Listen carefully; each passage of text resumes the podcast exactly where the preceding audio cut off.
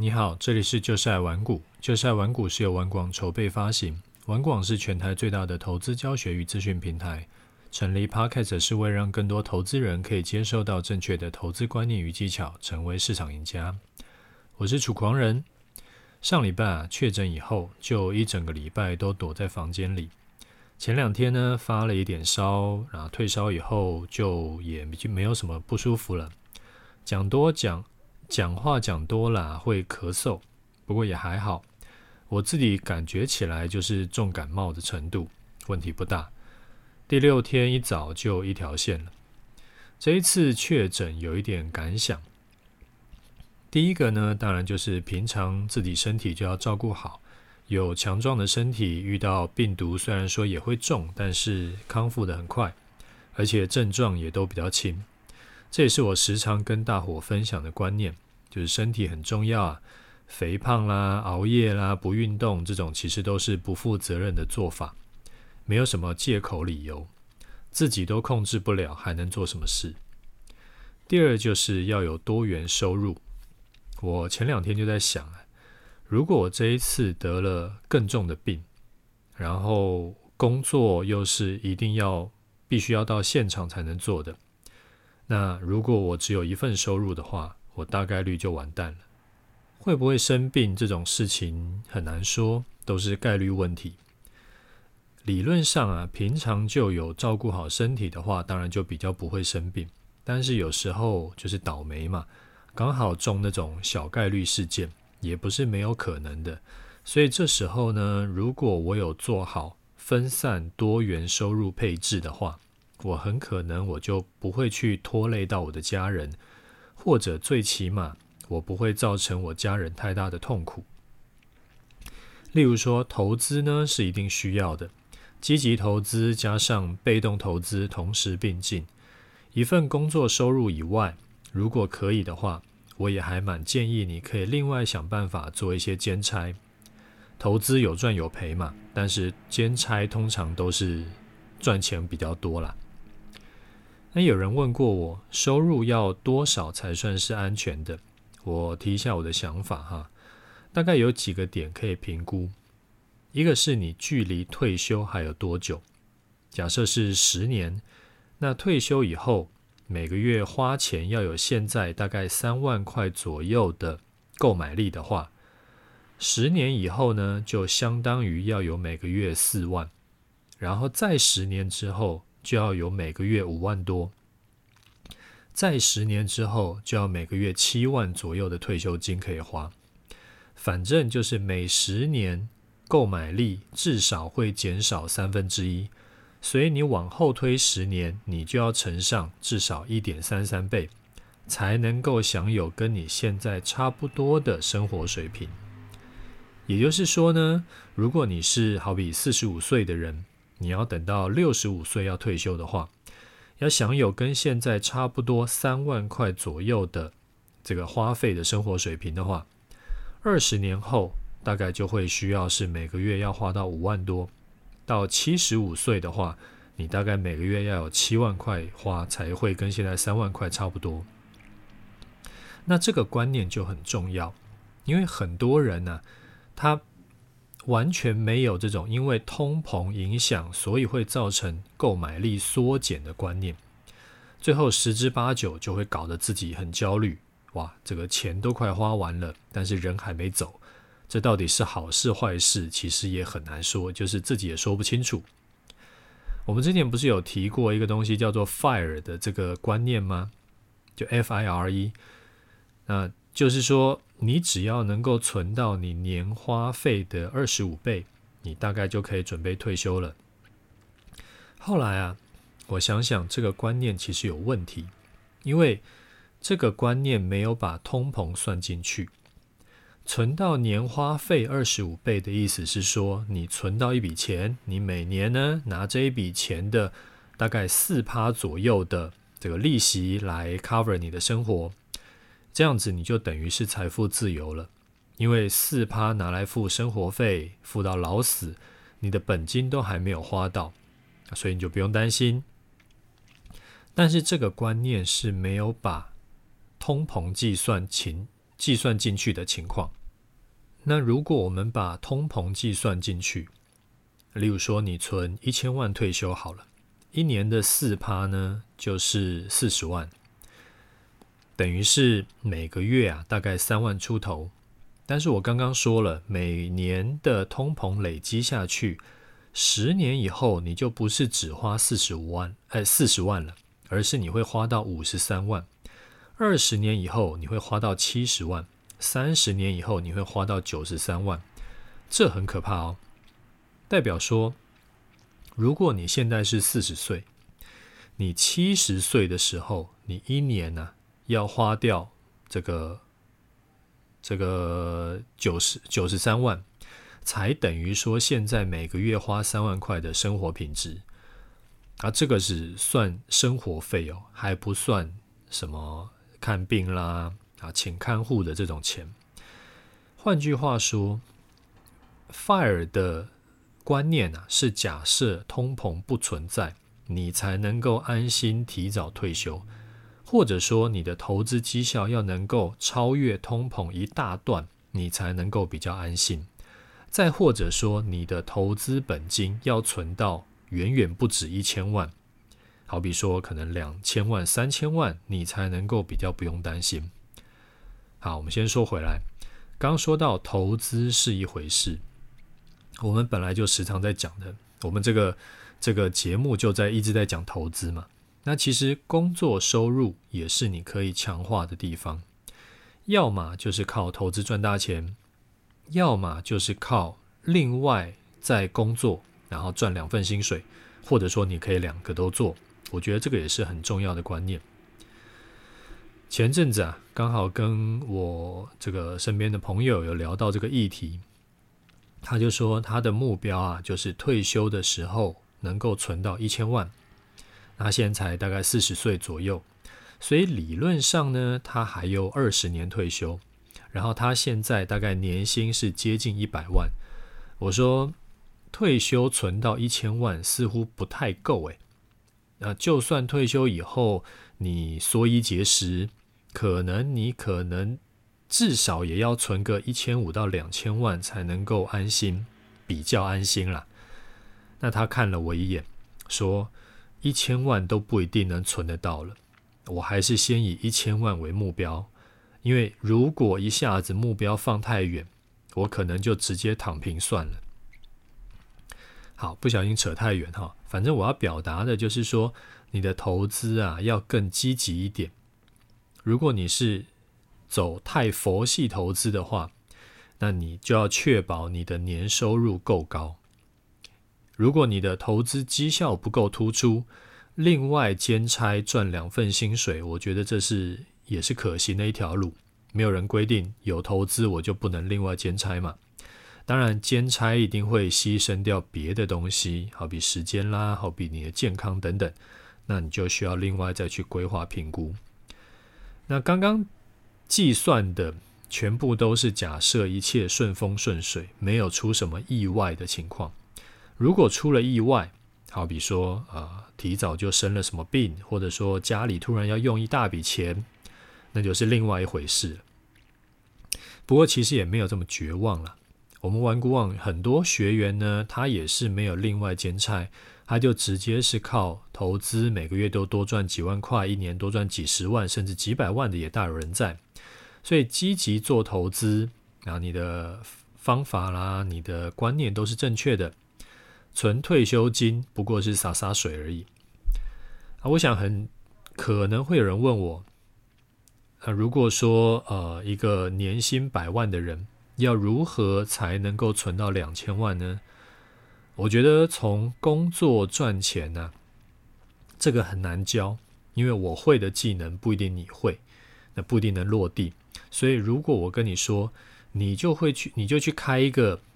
这个很有可能会大卖的课，也许你一笔就可以赚到两三千万啦。那这其实我觉得一点参考性都没有。那我只能跟你说，用我之前节目教过你的方法去做投资是有机会的。在赚到第一桶金之前呢，可以开一些杠杆去赌行情，有逮到一波行情赚一大波，再开始这个分散去配置。那一部分的钱可以做积极投资，一部分的钱做相对保守的投资，再用时间去滚大你的本金。那这部分我已经在节目里面讲过很多很多次了，所以说也建议大家可以回去复习再听一下。好，另一个我想要跟你聊的事情呢，是如果你股票被套，套很深，该怎么处理？我在两年前第一百二十四集就教过你一个方法，也建议你回去听一看那一集。那但是我知道大部分人都不会去听啦，所以说我就简单也就是直接在这边讲一下。那方法大概是这样子，好比说我买一档股票在一百块，结果买了以后呢就开始往下跌，那现在已经跌到六十块了，那我到底该摊平多买一点，还是该停损？那我如果停损的话，会不会砍在最低点？你这样可以怎么做呢？你就往前呐、啊、去找近期的最低点，然后把那个低点当做是一个停损参考点，没有跌破那个价位以前就续报，用移动出场点来参这个操作。如果跌破最低点就出场。好比说你买在一百块，那今天是六十块，但是前两天最低点是五十五块。你就把五十五块当做停损点，要不要设滤网就无所谓了，就随便你。跌破五十五块你就出场，没有跌破就续报。那如果一路都没有跌破五十五块，而是一路往上涨呢？那你就把五十五块之后啊碰到的最高点往下算，跌百分之十出场，就是移动出场的那个策略啦。好比说，呃，之后如果持续走高，走到八十块，那这时候你就用八十块当做移动出场的最高点，八十块跌十趴就是八块，你就在八十块跌八块的时候，就是七十二块跌破的话，你就出场。这样做有什么好处？你不用去想你会不会卖在最低点，卖掉以后会不会就反弹？因为我没有叫你现在就要卖股嘛。那真的反弹的话，你也就顺势减少损失，而且呢，会把你的注意力啊重新定锚在这一波的最低点，而不是你当初买进的成本价位。所以你砍掉的时候呢，会稍微没这么痛，就是有一点像呃自我催眠那样。那你比较有可能砍得下手。如果今天就是近期最低点，你就用今天的最低点当做停损点。明天开始计算，如果跌破今天低点就出场，没有跌破就续报。那这个技巧非常好用，如果你身边有在做股票的亲朋好友，我都非常推荐你这一集节目可以分享给他，因为可以对他有帮助。不过我今天不是要跟你讲这个方法，我是想讲另外一件事情。有很多人啊，就是好比说之前这个航运股被套在高点。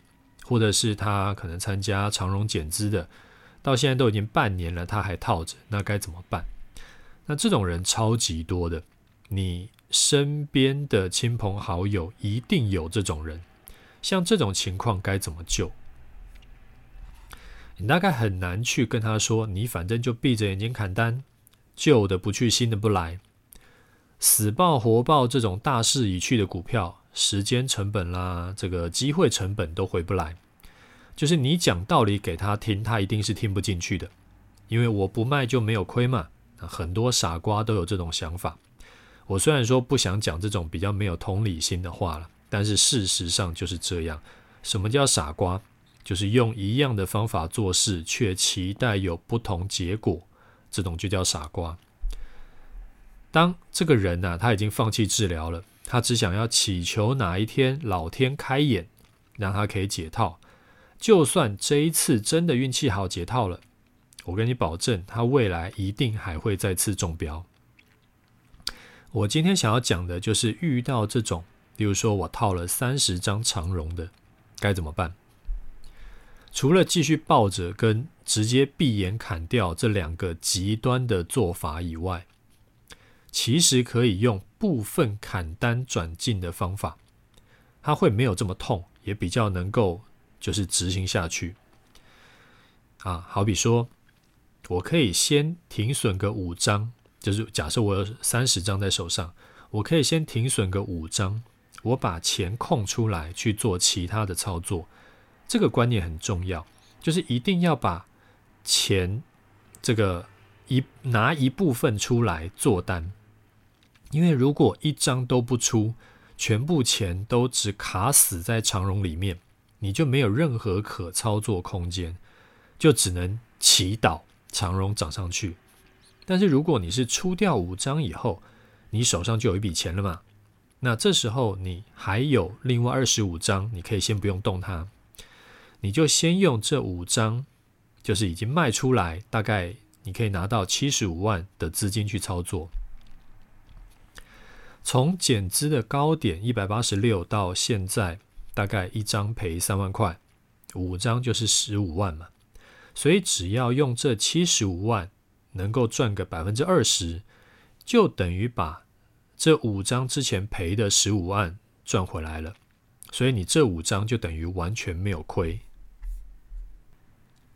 等到把这五张亏的赚回来，你再卖五张啊，假设。这个长荣在还在一百五十几块的话，你现在手上的现金呢，就有原本的七十五万，加上你赚的十五万，再加上新卖的这个长荣，然后换来的七十五万，等于有一百六十五万。所以你只要用这一百六十五万赚九趴，你就可以赚回这五张之前赔的十五万。以此类推，以后呢就可以。持续这个把这个停损套牢的长荣再换成本金，你的本金就会越来越多，所以你要赚回之前赔掉的钱呢，也会越来越容易。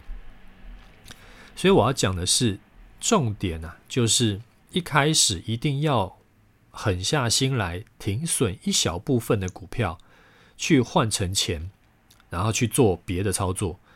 你不能把所有钱都卡死在股票里面。那你会完全没有操作空间，因为不是一次就要砍全部，啊，只是一次砍个可能五分之一、六分之一，就像我刚刚讲，三十张你砍五张而已，所以虽然也是痛，那心里啊会相对比较容易接受，踏出第一步以后，整个局才能动起来，而不是像原本一样全部被卡死。那这个操作观念就非常重要，它是兼具了成效以及可执行性。有时候光是有好的成效，这个策略光是有好的成效是不够的，因为根本做不到。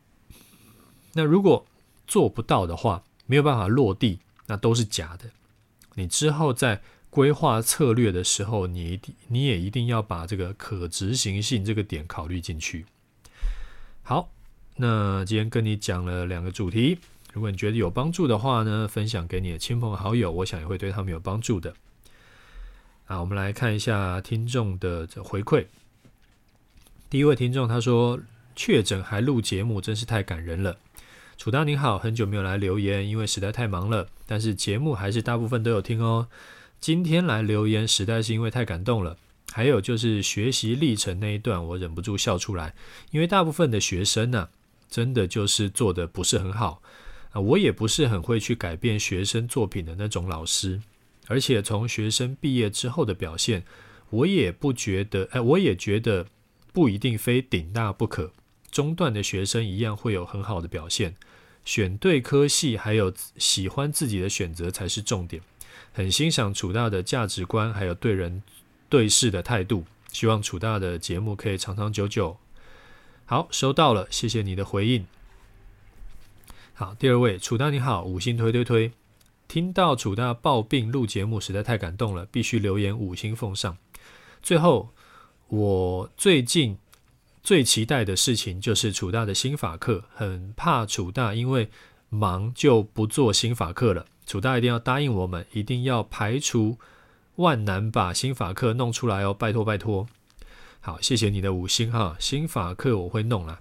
啊，之前有答应过大家，就是会做到，只是因为最近很多乱七八糟的事情，还有像确诊这种这种烂事，所以我必须要先把事情给捋顺，我才能够这个有办法空出手来做课程。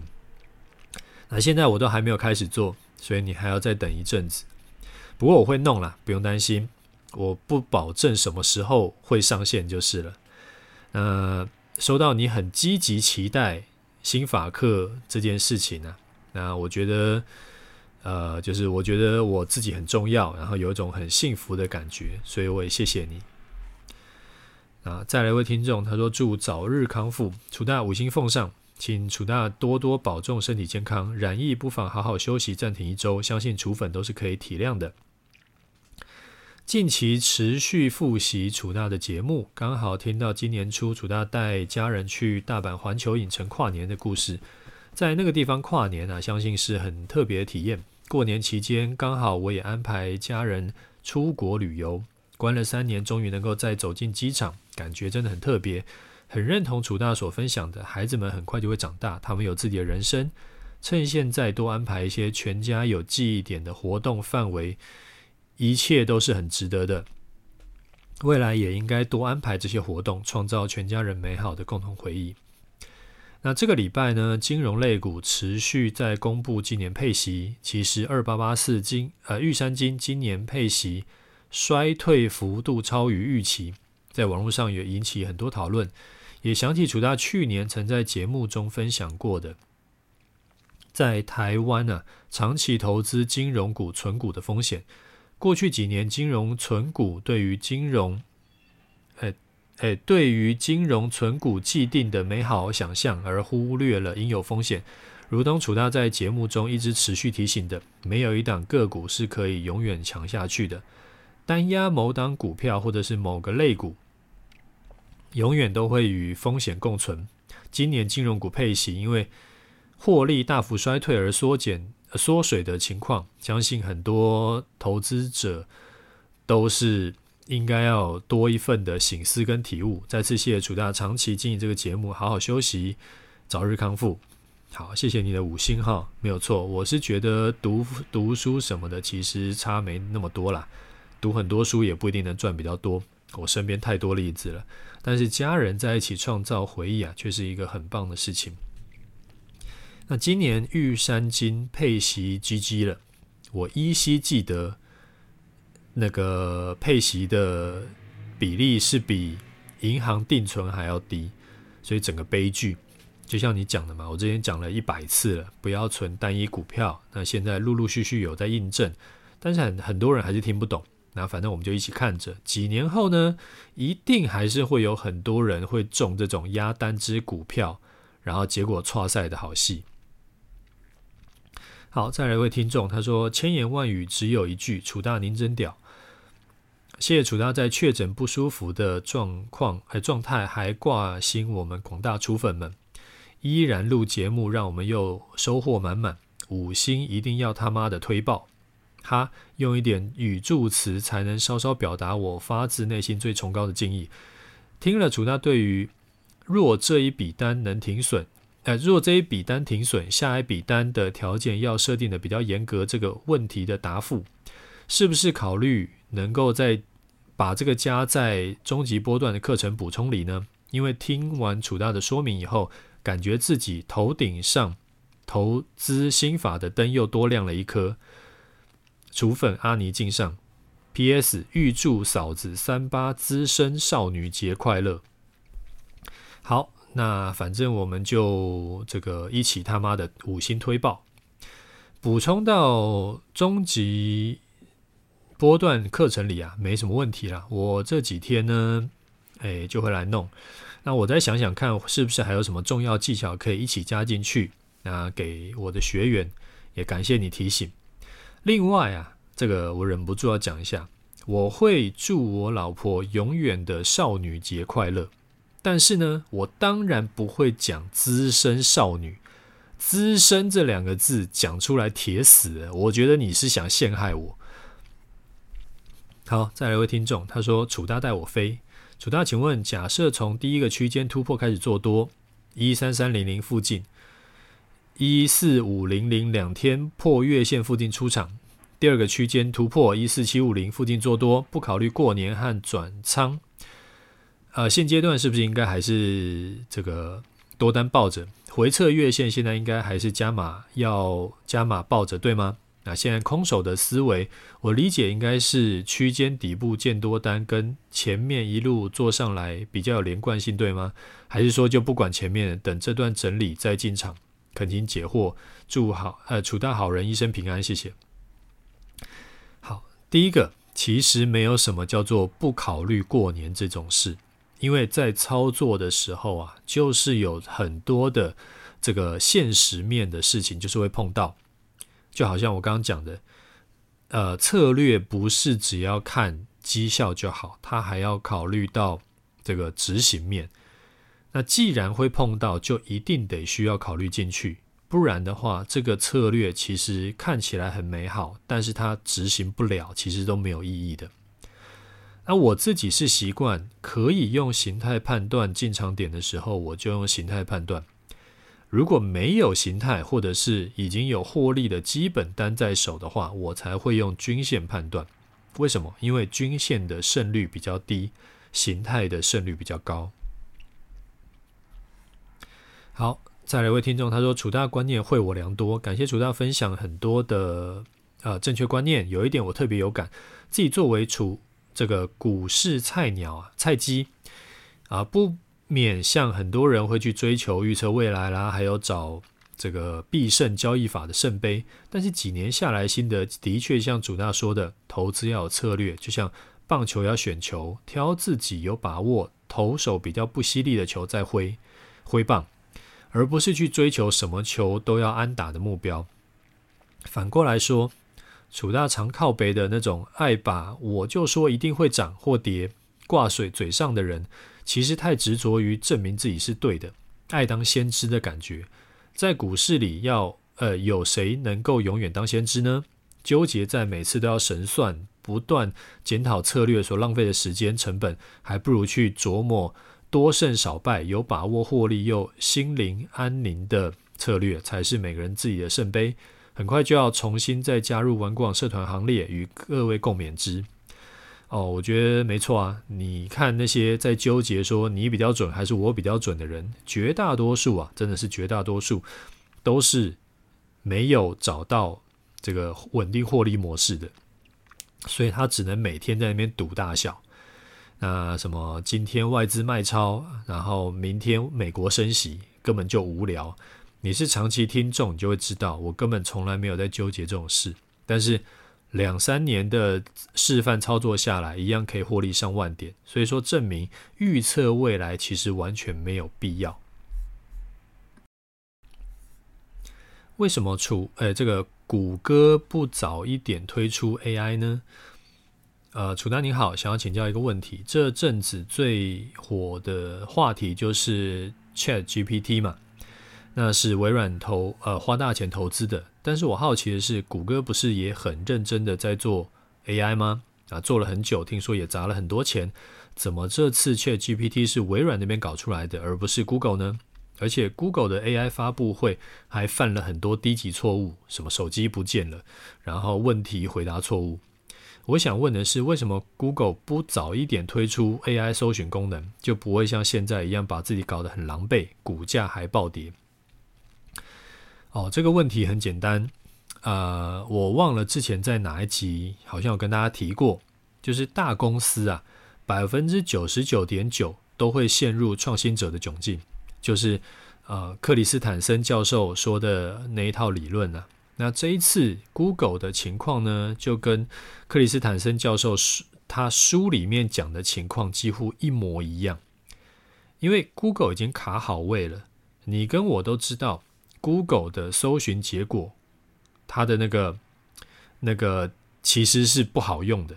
我得要一个一个，就是搜寻结果点进去看哪一个是我要的答案。那也许我点了三页都还是找不到。那我要搜寻什么关键字呢？我也要先想清楚，关键字没弄好，就永远搜寻不到我要的答案。但是因为这样的模式可以带给 Google 很高的广告收入，它的获利模式就是这样。那之前呢，也没有人做的比它好，所以他就没有去革自己命的动机，就觉得诶，原本这样子好像也挺好的啊。这就是大公司的通病。他们只会有延续性的创新，但是不会有破坏性的创新的原因。破坏性创新呢、就只会由不是原本垄断行业的公司创造出来。而 ChatGPT 呢，它其实算是破坏性创新，因为我要找什么资料，我不用自己一个一个去点结果嘛，我也不用先想好我要输入什么关键字，我也我只要把我的问题问出来就好。那 Google 为什么不先提出来？是因为技术不够吗？我觉得与其说是技术不够，不如说是动机不够。因为我现在就已经卡好位了嘛，我的搜寻占有率超过九成，完全垄断。每年光靠搜寻广告，其实就光就可以足够养活我整家公司。凭什么我要来革我自己的命？如果哪天真的不小心弄出来一个很厉害的 AI，结果我原本赚的好好的模式就挂了，怎么办？如果很厉害的 AI 弄出来，人结果让我没有赚的比原来还多怎么办？那我不是会先股价先暴跌，市值先暴跌吗？